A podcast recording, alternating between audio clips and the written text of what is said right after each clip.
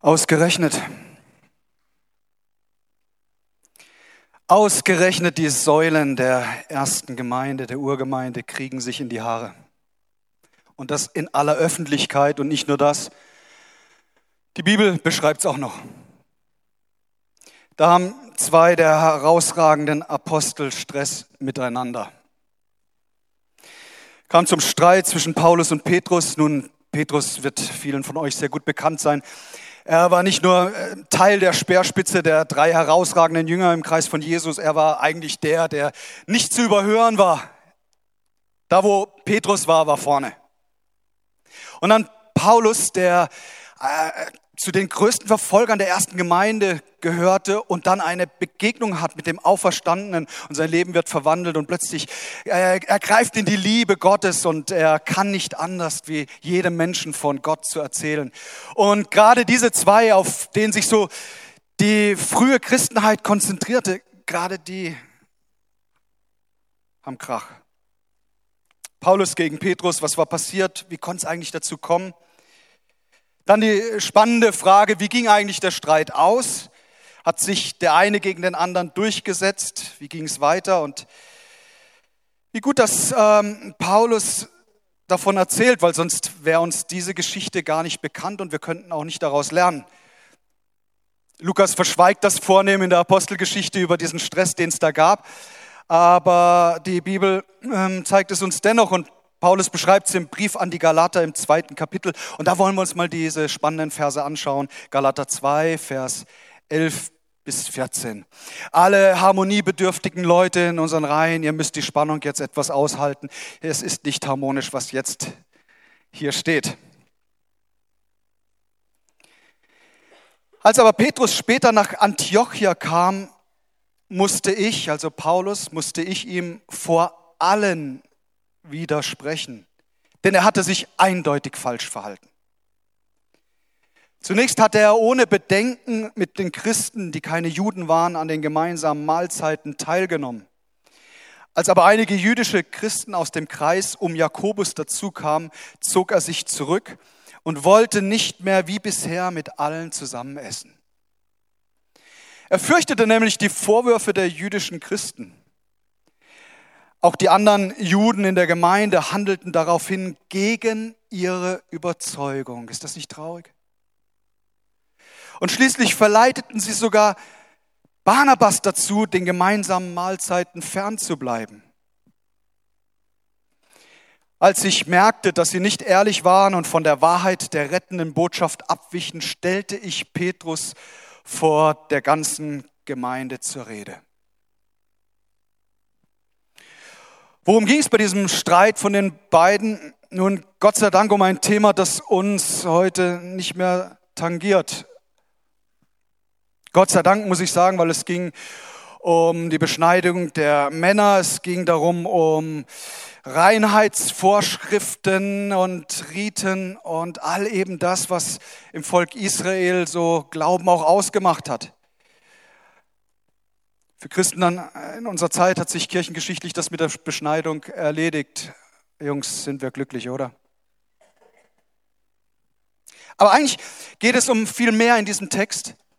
Es geht eigentlich genau um Echtsein. Es geht aber eben auch um Heuchelei. Und das wird in den Gegensatz zueinander gestellt. Ich möchte euch das Wort für uns als Gemeinde, als Gospelhaus in diesem neuen Jahr gern vorstellen. Unser Wort, das uns begleiten wird in diesem Jahr, lautet Echtheit. Können wir das mal gemeinsam sagen? Mit etwas Begeisterung bitte.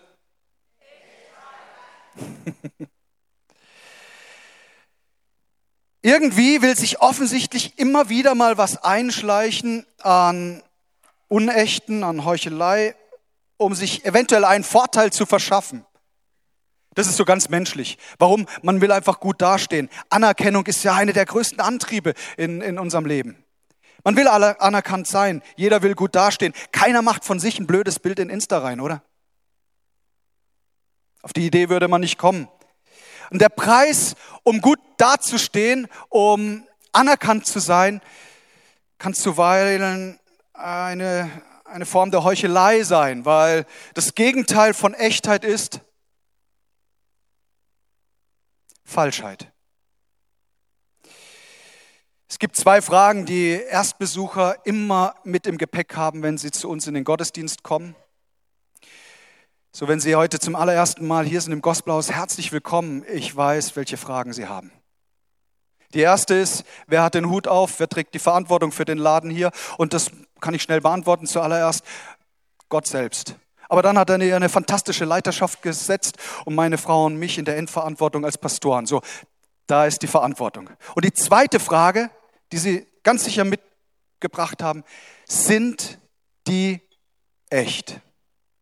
Ist das echt hier? Die Freundlichkeit? Oder wird mir hier etwas vorgespielt? Der Typ auf der Bühne ist der on-stage auch unten im Alltag dann so zu erleben.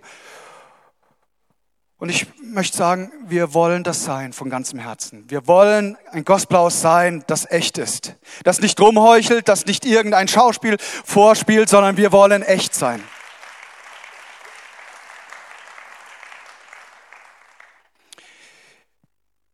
Petrus war ja berufen von Jesus. Da ist er als Fischer am See und Jesus kommt zu ihm und sagt, hey, Petrus, folg mir nach, ich mache dich jetzt zu einem Menschenfischer. Und was dann geschah in diesen folgenden dreieinhalb Jahren, das war sowas von erstaunlich. Petrus äh, konnte sehen, wie die Wunder geschehen. Er wurde mit hineingenommen. Es wurde ihm auch Verantwortung übertragen. Er hatte ganz erstaunliche Sachen erlebt, wie tote Menschen wieder ins Leben zurückgekommen sind, wie aus wenig Essen Tausende satt gemacht wurden, wie Kranke geheilt, blinde Augen aufgegangen sind, Lahme wieder gehen konnten. All das hat er erlebt, bis dahin, dass im Sturm Jesus ihn ruft aus dem Boot und er steigt und geht übers Wasser. Zieh dir das mal rein. All das hat dieser Petrus erfahren und dann kommt er an den tiefsten Punkt seines Lebens. Und es geht um Falschheit. Jesus hat es ihm im Voraus gesagt, er hat gesagt, Petrus, du wirst mich verleugnen.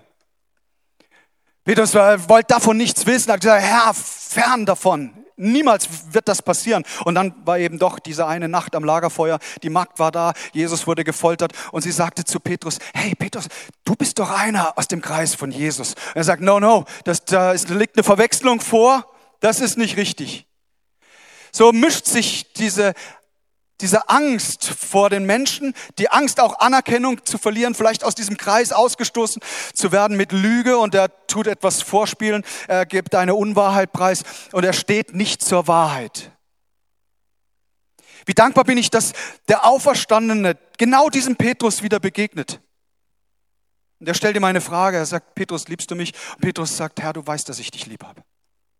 Erneut sagt Jesus, Petrus, liebst du mich? Und wieder, Petrus sagt, Herr, du weißt, dass ich dich liebe. Und auch ein drittes Mal wird die Frage gestellt. Und dann kommt der Punkt des Neuanfangs. Und Petrus weiß, mir ist meine Schuld vergeben. Der Herr, der Auferstandene selbst, ruft mich zurück. Er, er, er führt mich wieder in meine Berufung hinein. Ich soll Fels sein. Ich soll der Fels sein, auf den die Kirche mit aufgegründet wird. Ich soll der sein, der den Schlüssel des Himmelreichs in seiner Hand hält. All das wird in ihm wieder lebendig und äh, kommt zutage und er spürt, jetzt heißt es durchzustarten. Und dann ist die, sind die ersten Jünger 120 beieinander und sie warten auf die Verheißung. Sie warten, warten darauf, dass der Heilige Geist auf sie kommt und dann kommt Pfingsten. Ein Brausen erfüllt den ganzen Raum, wo sie zusammen waren. Sie fangen an, Gott zu loben in einer neuen Sprache. Feuerzungen auf jedem einzelnen Haupt. Und sie werden sowas von erfüllt, von Kühnheit und von Kraft und von Stärke. Und ein Petrus steht auf, die anderen Apostel stellen sich hinter ihm. Er beginnt zu predigen. Und weißt du was? 3000, sagt die Bibel, an einem Tag entscheiden sich zum Glauben und lassen sich taufen. Was für ein gewaltiges Fest fürs Reich Gottes das war. Was für ein gewaltiger Tag, oder? Und Petrus ganz vorne dabei. Dann äh, kommt Petrus zur Stunde des Gebets an den Tempel, der, an die schöne Pforte und da saß jeden Tag immer ein Gelähmter. Der ist schon so zur Welt gekommen. Oh, immer in der Hoffnung, wenn jemand in den Tempel geht, dass er eben vielleicht auch ein paar Groschen übrig hat. Und so auch an diesem Tag. Und jetzt, jetzt kommt da äh, Petrus vorbei. Und er sagt, hey, Gold und Silber habe ich nicht. Aber was ich habe, das gebe ich dir im Namen von Jesus Christus, steh auf und sei geheilt. Der Mann springt auf seine Beine und äh, erzählt jedem, der es hören wollte und auch die, die es nicht hören wollte, welch Wunder geschehen ist. Eine Frau mit Namens Tabitha, anerkannt. Ah, die Leute äh, haben diese Frau gemocht. Warum? Sie, sie war so großzügig, so gutherzig. Und dann kommt das, was, was, äh, was niemand wollte. Diese Frau stirbt. Petrus wird hinzugerufen. Und was tut er? Er reicht dieser Frau die Hand, die schon verstorben ist, und sagt, steh auf und komm ins Leben zurück. Tabitha, komm. Was für Wunder sind geschehen. Dann bekommt dieser Petrus eine Offenbarung, eine Vision. Er ist im Gebet auf dem Flachdach oben, hat schon etwas Hunger, will eigentlich zum Mittagessen, aber zuvor sagt er, ich nehme mir noch eine Gebetszeit. Und dann sieht er etwas. Er sieht, wie da ein Tuch herabgelassen wird vom Himmel, ein Gefäß mit, mit Vögeln und mit Tieren. Und die Stimme in dieser Vision sagt, Petrus, schlachte und iss. In ihm wehrt sich alles, weil da war so viel an, an, an Reinheitsgeboten und Vorschriften und so weiter. Und er sagt, niemals werde ich davon ein Tier nehmen. Ich werde mich nicht verunreinigen. Dreimal kommt dieser Aufruf und dann sagt Gott sehr klar und bestimmt zu Petrus, mach du nicht unrein, was ich rein gemacht habe. Und er zeigt ihm auf, dass es einen Moment gibt, wo er eben nicht nur für das jüdische Volk bestimmt ist, das Evangelium zu bringen, sondern jetzt gerufen wird auch zu den Leuten aus den Nationen. Was bin ich dankbar, dass das Evangelium auch zu uns gekommen ist. Was für ein großes, großes Vorrecht. Während er die Vision hat, klopft es an der Tür. Was er nicht mitbekommen hat, ist, dass in Caesarea ein, ein römischer Hauptmann mit Namen Cornelius war. Und er bekommt Besuch von einem Engel und der Engel sagt, hey, schick deine Soldaten dorthin in das Haus von dem Simon und da wird äh, Petrus sein und oh, lass diesen Mann kommen. Und dann kommt Petrus ins Haus des römischen Hauptmanns Cornelius. Und die zwei Verse möchte ich unbedingt im Original mit dir anschauen, weil sie so wichtig sind für die weitere Geschichte, die, die wir sehen. Apostelgeschichte 10. Kapitel, Vers 28. Nun kommt Petrus in das Haus von Cornelius und er sah die vielen Menschen, die auf ihn warteten. Ihr wisst ebenso wie ich, begann er, dass es einem Juden verboten ist, in das Haus eines Nichtjuden zu gehen oder sich auch nur mit ihm zu treffen. Aber Gott hat mir gezeigt, ich darf keinen Menschen für unrein halten und ihm darum die Gemeinschaft verweigern. Deshalb bin ich auch ohne Zögern zu euch gekommen, als ihr mich gerufen habt. Hey, Petrus, wow, das ist echt, das ist real, das ist gut. Du hast es verstanden. Du bist gerufen zu einem jeden Menschen. Genauso wie wir als Gospelhaus offen sind für jeden Menschen. Jung, mittel, alt, dünn, groß, klein, aus welchem Land, aus welcher Nation, welche Sprache, welcher sozialer Hintergrund. Hey, jeder Mensch ist willkommen, weil das Evangelium für jeden Menschen ist.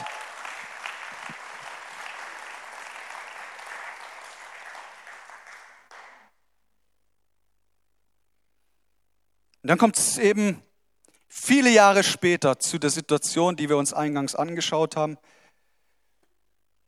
Die Säulen der Urgemeinde, Jakobus, der Halbbruder von Jesus, sowie Petrus und Johannes, die waren sich einig, die hatten ein Meeting und haben gesagt, okay, wir teilen die Aufgaben etwas auf. Paulus geht zu den Heiden, Petrus bleibt mehr äh, bei den Juden und ähm, wir beschließen eine Sache. Jesus allein genügt. Jesus allein genügt. Wir trennen uns von den ganzen Vorschriften, von den ganzen Regeln und wir sagen, Jesus genügt. Und dann kommt Paulus nach Antiochia und Petrus besucht ihn dort. Und was dann geschieht, ist interessant. Ähm, du kannst rauslesen, dass er in seiner Gewohnheit dort in Antiochia, wie selbstverständlich hat Petrus mit den Heidenchristen gegessen. Und dann kommt die Nachricht, dass Jakobus aus dem Mutterschiff Jerusalem, dass er einige Jünger sendet. Und die waren ja nicht sofort da, sondern die machten sich auf die Reise. Die hatten kein Flugzeug und auch kein TGW oder ICE, sondern die mussten eben dann zu Fuß, im besten Fall mit dem Pferd. Aber die waren schon eine Weile unterwegs und Petrus hörte, da kommen jetzt Abgesandte aus der jüdischen Gemeinde, messianische Juden. Und in ihm kam eine Angst hervor, dass er an Anerkennung verliert. Das ist, hey, Jerusalem, das ist die Muttergemeinde. Davon ging alles aus. Jetzt kommen da die Gesandten und ähm, Petrus wird es ganz warm und er, wahrscheinlich hat er sich überlegt, wie gehe ich jetzt mit der Situation um? Und vielleicht ist er bei der ersten Mahlzeit so mal zwei Stühle abgerückt. Bisschen Abstand zu den anderen. Am nächsten Tag vielleicht nochmal zwei Stühle, der Abstand wurde größer. Und noch bevor die anderen kommen aus Jerusalem, nehme ich lieber mal nicht mehr an den Mahlzeiten teil. Und das bedeutete nicht nur nicht miteinander essen, sondern das hat bedeutet auch nicht Abendmahl miteinander feiern, weil das Abendmahl war damals und sollte auch heute immer eingebunden sein in einem gemeinsamen Essen, mit Zeit, mit Gemeinschaft, mit Gebet, mit Lobgesang, mit all diesen Dingen. Und dem entzog sich Petrus. Vielleicht ist es anfänglich gar nicht so aufgefallen, aber ich möchte sagen, Falschheit fliegt immer auf. Wenn etwas unecht ist, manchmal braucht es seine Zeit, manchmal sieht man es vielleicht auch nicht so sofort, aber irgendwann kommt es raus. Wie hat Mama immer gesagt, Lügen haben kurze Beine. Kennst du diese Sendung Bares für Rares? Ja, ihr schaut kein Fernseher, aber wenn du möchtest, kannst du mal ins ZDF gehen, in die Mediathek. Da findest du das und es ist schnell erklärt. Äh, jemand bringt sein, sein Kunstobjekt und dann gibt es Experten und die schauen sich das an und dann kommt eben die Expertise, wie viel das wert ist und so weiter. Und man einigt sich, ob der Verkaufspreis dann so in Ordnung ist. Und dann geht es zu den Händlern und im besten Fall überbieten die sich dann im Angebot und dann hat, hat der eine viele Scheine in der Hand und die Händler haben das Kunstobjekt. Ganz peinlich wird die Geschichte, wenn jemand mit einem angeblichen, wertvollen Stück kommt, mit einer Rarität.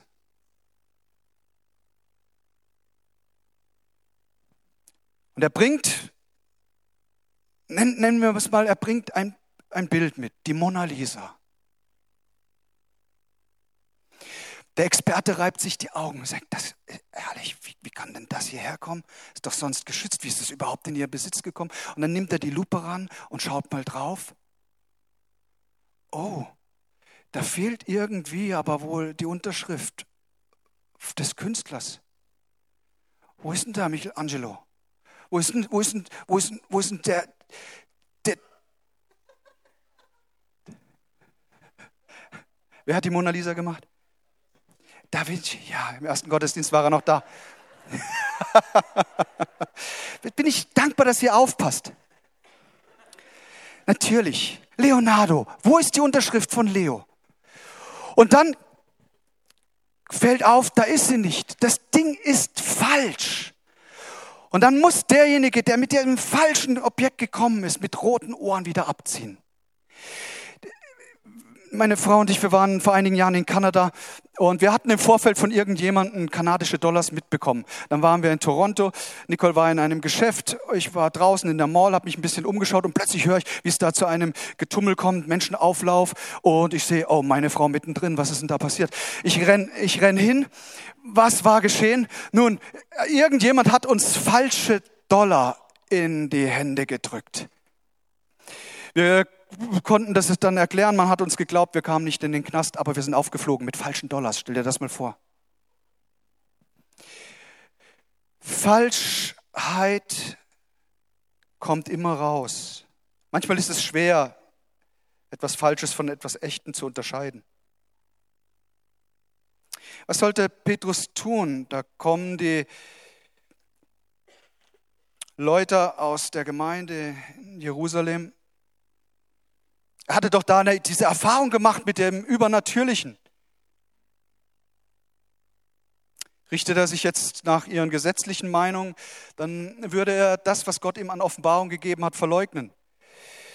Verleugnet er die Offenbarung, dann entfernt er sich von Gott. Und trotzdem ging er das ein, aus lauter Angst abgelehnt zu werden. Rücksichtnahme und Nachgiebigkeit, hör gut zu, sind eigentlich schöne Eigenschaften. Wenn allerdings Nachgiebigkeit zur Schwachheit und Rücksichtnahme zur Verleugnung der Wahrheit wird, dann ist das eine Katastrophe. Und ehrlich, Hand aufs Herz, Ähm, wie schnell ist man dabei, die Wahrheit preiszugeben, um ja nicht als Loser und Verlierer dazustehen? Und Paulus spricht das ganz offen an. Er sagt, Petrus, du bist ein Heuchler. Du fällst in alte Verhaltensmuster zurück. Du meidest das gemeinsame Essen mit den Heidenchristen und du fällst aus der Wahrheit raus. Du verletzt damit auch die Liebe den anderen gegenüber. Du, du tendierst dazu, dem einen mehr Gewicht und Wertigkeit zu geben wie dem anderen Mensch. Es ist gefährlich, wenn du dein eigenes Ansehen, deinen eigenen Erfolg mehr im Auge behältst wie den Willen Gottes.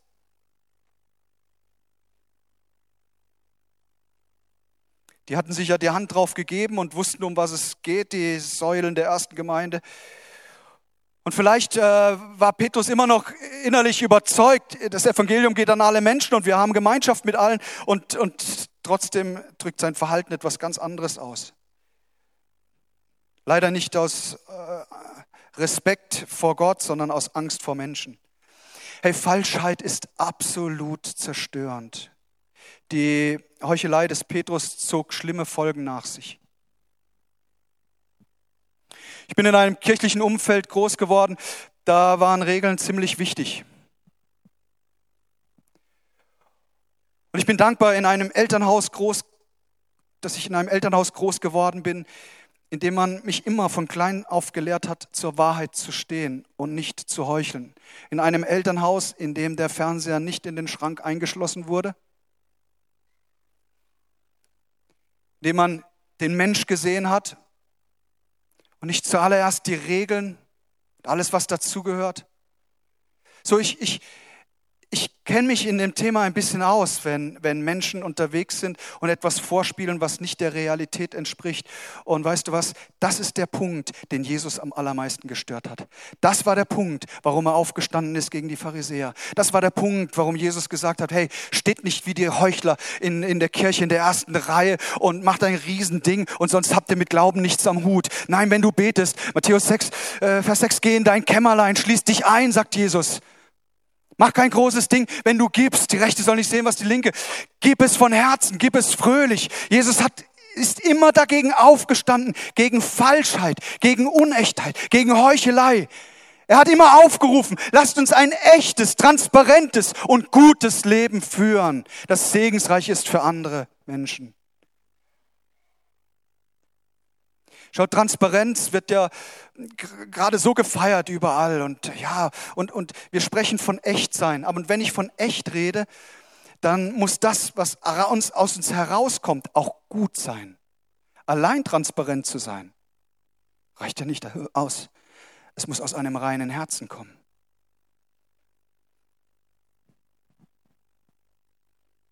Die Heuchelei des Petrus zog schlimme Folgen nach sich. In ähm, einer anderen Übersetzung heißt es dort im elften Vers im zweiten Kapitel, denn es war Klage über Petrus gekommen. Schau, das ist brutal. Da ist einer, der in der vordersten Reihe ist, ein Leiter, und der struggelt und fällt. Und plötzlich schauen alle auf ihn und dann wird ein Generalverdacht ausgerufen über alle Apostel. Und das hat es so gefährlich gemacht. Dass wenn ein Leiter fällt, dass, dass man auf den Gedanken kommt, oh, vielleicht ist das von den anderen allen auch nur ein Schauspiel. Und das war der Punkt, warum Paulus so, so massiv und auch öffentlich das Ding gemacht hat. Auch in unserer Zeit sind geistliche Leiter gefallen, in Sünde gefallen. Und ich sehe manchmal mit Erstaunen, wie dann plötzlich alle Leiter in in den Verdacht gezogen werden, ähnlich zu denken und zu handeln und zu sündigen und es nicht ehrlich zu meinen. Vor einigen Jahren waren Nicole und ich in Brasilien. Wir waren dort in Privathaushalten untergebracht, haben damit auch mit Leuten gesprochen. Und wenn es auf die Sprache kommt, was, was wir denn beruflich machen, was ich mache, und ich sage, ich bin Pastor, dann haben die Leute oftmals große Augen gekriegt. Und einmal hat jemand auch gesagt, warum er so erstaunt ist. Er sagt, schau, wenn in unserem Land jemand reich werden will, dann wird er Pastor einer Pfingstgemeinde. Habt ihr gesagt, in Deutschland ist das genau umgekehrt.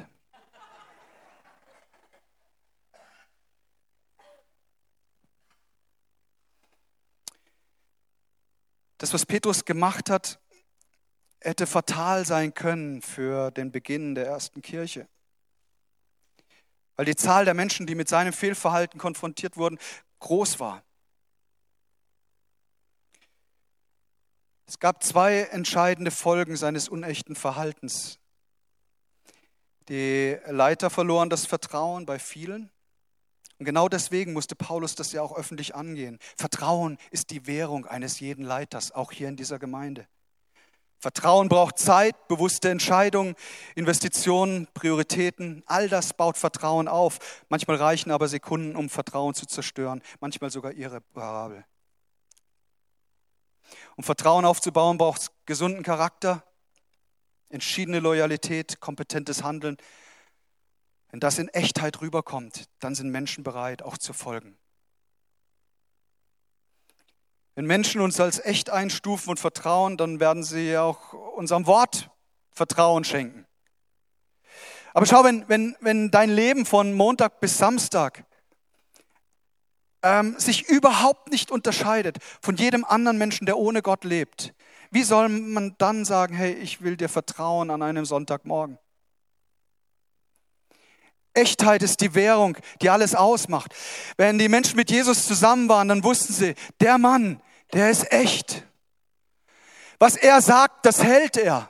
Er macht keine leeren Versprechungen. Jesus betont das extra. Er sagt, hey, euer Ja sei ein Ja und euer Nein sei ein Nein.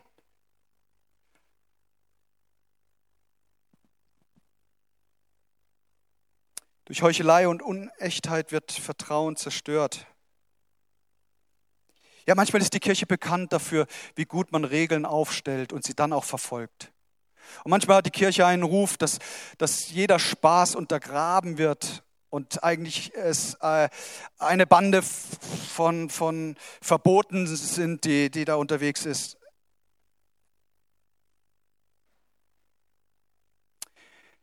Die Erschütterung des Vertrauens war nicht die einzige Folge des Fehltritts von Petrus. Ähm, wir lesen in der Eingangsgeschichte, dass äh, es noch schlimmer kam, weil andere folgten seinem Beispiel. Da, da, hey, da ist ein Barnabas, ein Mann voll Heiligen Geistes. Und er lässt sich da mitziehen in diese Heuchelei und grenzt andere Menschen aus. Es war ja das klare Signal, da gibt es eine Truppe, die ist heiliger wie die andere. Da ist, da ist eine Mannschaft, die haben es besser drauf im Glauben als die anderen. Und das ist fatal, weil Leute, wir sitzen alle in einem Boot. Und wir haben alle zu kämpfen mit Versuchung, mit Angriffen.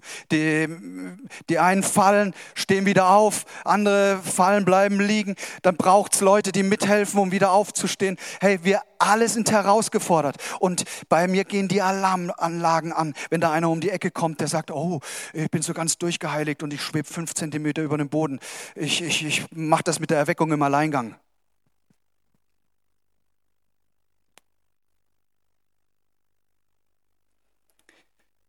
Das griechische Wort für Heuchelei, wörtlich übersetzt, heißt Sprechen hinter einer Maske, wie beim Theaterspiel, bei dem die Griechen damals mit Masken etwas vorgetragen haben. Eine Maske wird immer dann aufgezogen, wenn Angst ins Spiel kommt, Angst abgelehnt zu werden, wenn da die Scham da ist. Was werden wohl die anderen sagen, wenn sie hören, was ich über die eine oder andere Sache wirklich denke? Dieses, dieser Punkt mit der Angst, der Ablehnung, hey, das triffst du in der Gemeinde, aber auch außerhalb. Das ist ziemlich allgemein. Wenn du mich fragst, ich denke, wir, jeder Einzelne kann ganz schön schnell in diese Schiene rutschen des Heuchelns, etwas vorzumachen, was der Wahrheit nicht entspricht. Eine Maske aufzusetzen. Paulus sagt zu Petrus klipp und klar, hey, das ist überhaupt, dein Verhalten passt überhaupt nicht zu dem, was du erfahren hast.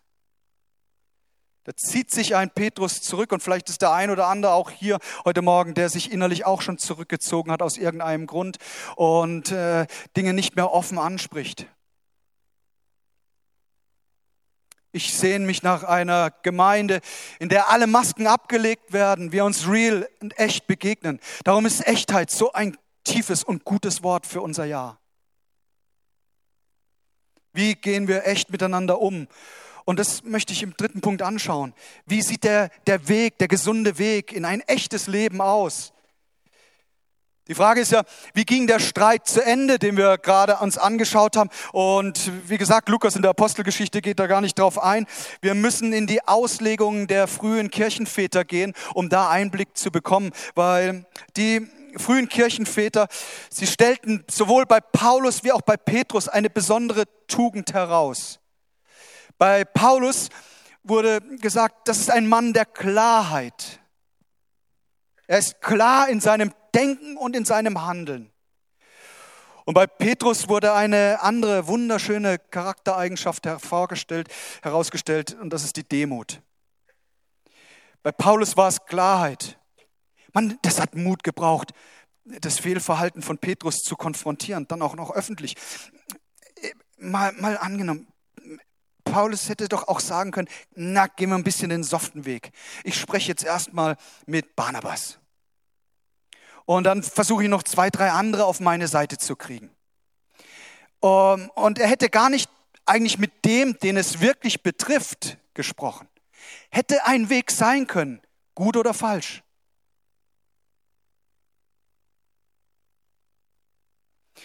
Hey, redet miteinander und nicht übereinander.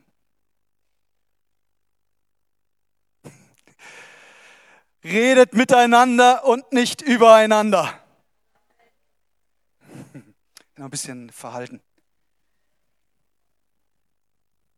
Soll ich sagen? Christen lästern ja nicht, ne? die tauschen Gebetsanliegen aus.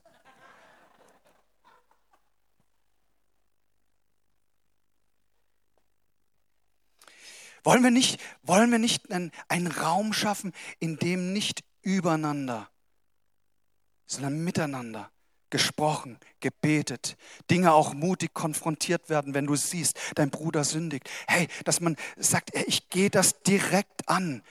Paulus war da sehr klar. Er hat das, den, den Stier an die Hörner gepackt.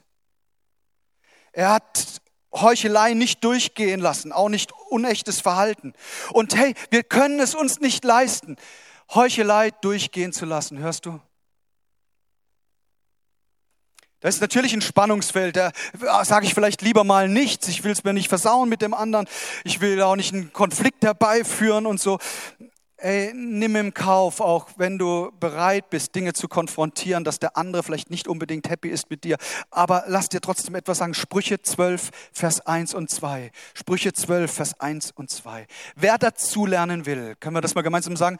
Wer dazu lernen will, lässt lässt sich gern belehren. Wer es hasst, auf Fehler hingewiesen zu werden, ist dumm. Der Herr freut sich über ehrliche, gute Menschen, aber er verurteilt jeden, der hinterlistige Pläne schmiedet. Wie ist das bei dir, wenn du Gegenwind erlebst? Kannst du damit klarkommen, dass vielleicht nicht jeder deiner Meinung ist? Echtheit und Ehrlichkeit so wichtig. In der Familie, in der Ehe, am Arbeitsplatz, in der Gemeinde, wo immer wir uns aufhalten. So, Paulus war, war klar. Und von Petrus wird gesagt, dass er ein Mann der Demut war. Es war die Demut, die ihn wieder auf die Spur bringt. Wie komme ich darauf, dass am Ende dieser Streit doch noch gut ausgegangen ist? Du sagst, wo, wo steht das? Ich möchte es dir beweisen im zweiten Petrusbrief, drittes Kapitel, Vers 15. Erkennt doch, der Herr bringt euch so viel Geduld entgegen, sagt Petrus, damit ihr gerettet werdet. Das hat euch ja auch schon unser lieber Bruder Paulus geschrieben, dem Gott in all diesen Fragen viel Weisheit geschenkt hat. Wenn Petrus nicht demütig gewesen wäre, dann hätte er etwas gegen Paulus in seinem Herzen getragen. Und dann hätte er sicherlich nicht vom lieben Bruder Paulus geschrieben, dann hätte er vielleicht geschrieben, hey, hast du schon gehört von diesem alten, kriescremigen Knochen, der einem immer in die Parade fährt, das auch noch öffentlich macht, der dich bloßstellt, halt dich bloß fern von diesem Mann. War überhaupt nicht im Herzen von Petrus. Er sagt schon unser lieber Bruder Paulus, dem Gott in all den Fragen so viel Weisheit geschenkt hat. Zu Beginn dieses Jahres möchte ich uns aufrufen zur Echtheit in unserem Alltag, in unserem Leben, wenn niemand zuschaut, im Umgang mit unseren Ehepartnern, mit den Kindern. Das ist, mein, das ist mein großer Wunsch, dass wir eine Gemeinde sind, in der es möglich ist, echt zu sein. Der wir es aushalten können, wenn verschiedene Meinungen da sind.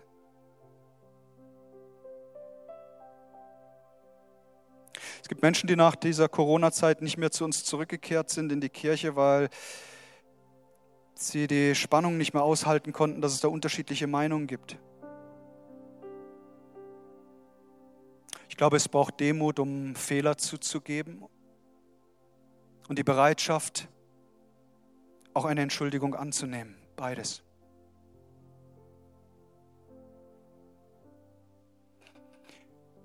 Solange wir das hinter einer Maske halten, unecht leben,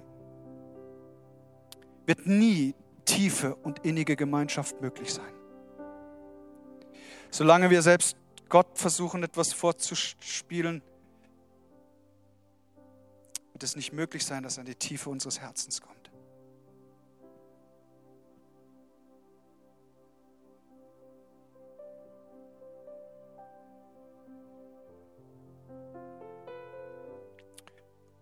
Mein Gebet ist, dass eine Sehnsucht in jedem Herzen von uns geweckt wird nach Echtheit, Offenheit, Nähe. Sehnsucht danach, dass wir eine Familie sind, Brüder und Schwestern. Dass wir vielleicht auch unterschiedliche Ansichten haben, die zulassen und trotzdem uns in unserer Einheit nicht, nicht stören lassen. Jesus, dazu brauchen wir deine Hilfe. Danke, dass du uns vorgelebt hast, wie Echtheit aussieht in unserem Alltag, im Leben. Deine Liebe zu uns war niemals gespielt. Es war deine Liebe, die dich am Kreuz hielt. Es ist deine Liebe, die sich ausstreckt heute nach jedem Einzelnen von uns. Ich danke dir von Herzen, dass wir dir nichts vorspielen müssen.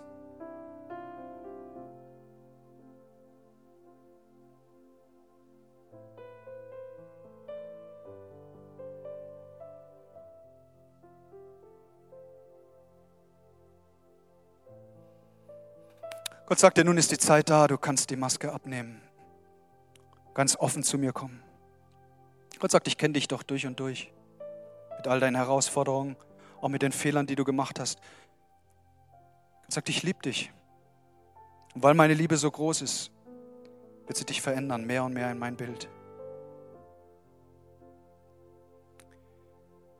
Wenn wir im Gebet sind und einfach erwarten auch, dass Gott zu uns spricht, zu jedem Einzelnen ganz persönlich, Herr, unsere Augen geschlossen sind, ich will Gelegenheit geben, wenn Sie hier sind, wenn du hier bist und sagst, ich möchte ein ganz ehrliches Signal an Gott geben und ihn bitten, in mein Leben zu kommen. Wenn Sie das betrifft, strecken Sie einfach Ihre Hand im Himmel entgegen.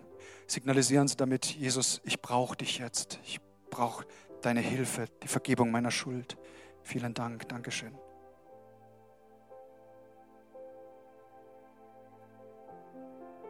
Und wenn du im Gebet bist, bring doch jetzt die Punkte vor Gott, wo du spürst, wo du merkst, hey, ich, ich habe da nicht ein ehrliches Spiel gespielt.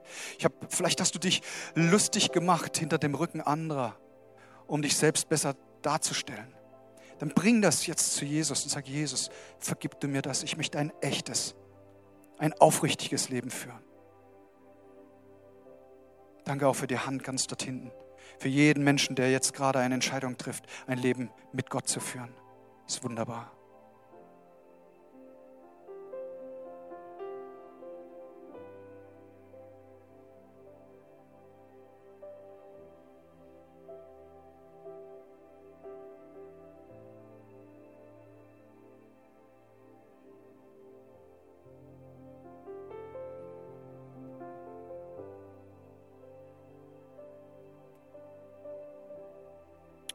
Ich spüre so in meinem Herzen einen Aufruf, der geht an einen Mann und es wurde auch durch ein prophetisches Wort im Vorfeld dieses Gottesdienstes schon gestützt. Ich bekam eine E-Mail, wo eine Warnung ausgesprochen wurde an jemand und ich spüre in meinem Geist, dass nach außen hin scheint alles so gut zu sein. Und die Leute in deinem Umfeld nehmen dich als liebevollen Vater wahr, denken, das ist alles echt in der Beziehung und dennoch bist du schon lange auf einem anderen Weg unterwegs und der ist zerstörend. Und Gott ruft dich zurück. Es ist ein Weg der Demut, Weg der, des Offenlegens, der Ehrlichkeit.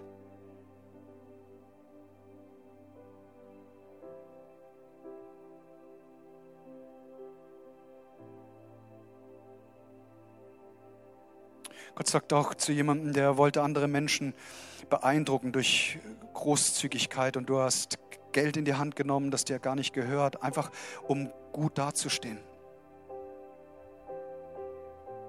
Gott sagte, das hast du nicht notwendig. Allein durch deine Liebe wirst du Menschen beeindrucken können, in einem viel größeren Maß. Wie all das, wo du versuchst, dir Liebe zu erkaufen.